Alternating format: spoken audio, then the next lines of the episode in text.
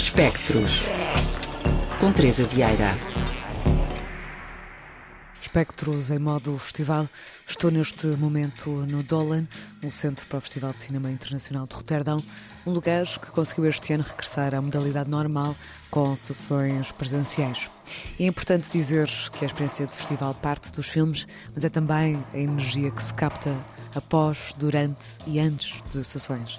Este é um espaço para o diálogo, para a reflexão e também, claro, para a diversão. E nesta edição sente-se uma certa essência familiar, de grande proximidade com as obras e com as pessoas.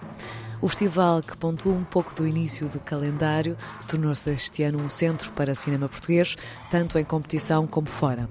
E apesar de ainda estarmos a ver filmes, a verdade é que queria já deixar aqui alguns destaques e começando desde logo com primeiridade, filme de Alexander David, que está na secção Bright Future.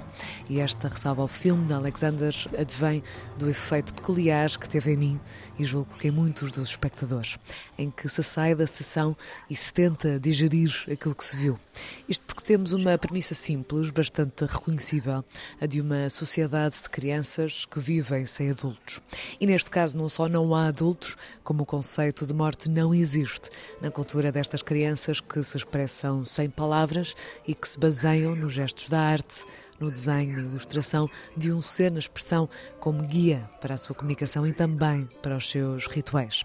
A questão que se levanta a partir da segunda parte do filme é o que é que fica ou o que é que muda quando saímos da ilha que criámos entre as paredes daquilo que reconhecíamos como sendo os limites da realidade e descobrimos outras imagens, outros movimentos, outras possibilidades.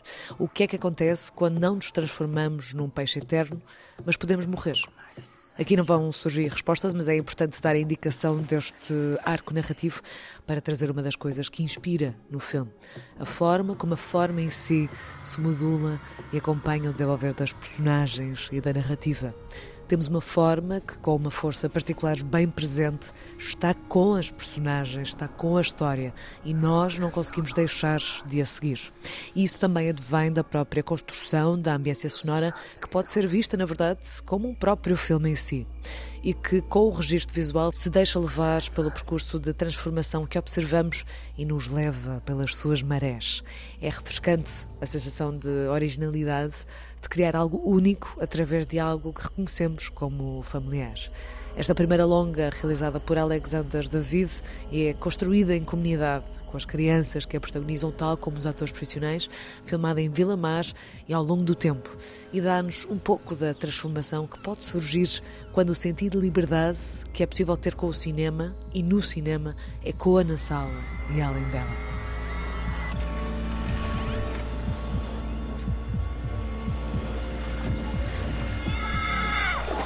E falando deste filme, queria dar nota de outro da mesma secção, porque aqui falamos de Bright Futures, os futuros brilhantes, promissores.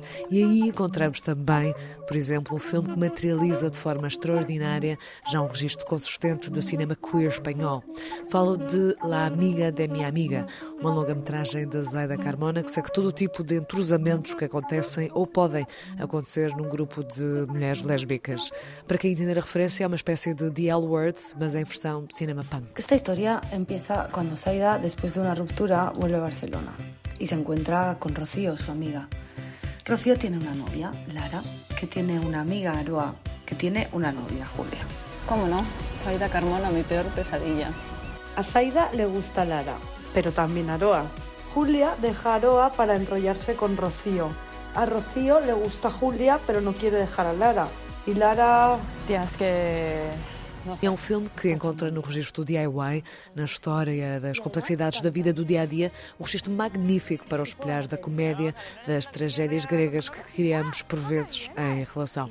E nada melhor do que a base de referência de ligação a Romer, realizador não só como foco de referência para a protagonista, mas também como uma forma que serve de guia para uma disrupção, um outro cinema ligado ao real dos nossos tempos e das nossas vidas.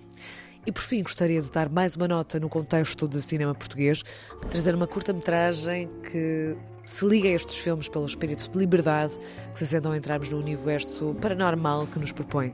Fala de Why Are You Image Plus, um filme de Diogo Baldeia que nos coloca perante um sonho alucinado de existência num plano além terreno em que uma neta que já não faz parte do mundo dos vivos tenta comunicar com a avó. Mas as tentativas são bloqueadas por um santo local. Estando no plano de um certo surrealismo, também com traços DIY de montagem, captação e criação de imagem original, é uma amostra refrescante daquilo que pode acontecer quando nos deixamos levar por uma vontade, por uma narrativa que dentro do linear consegue fugir ao espectável. E é com este espírito que fecha este segmento, com estas expirações, expirações, abrindo um espaço. Espectros.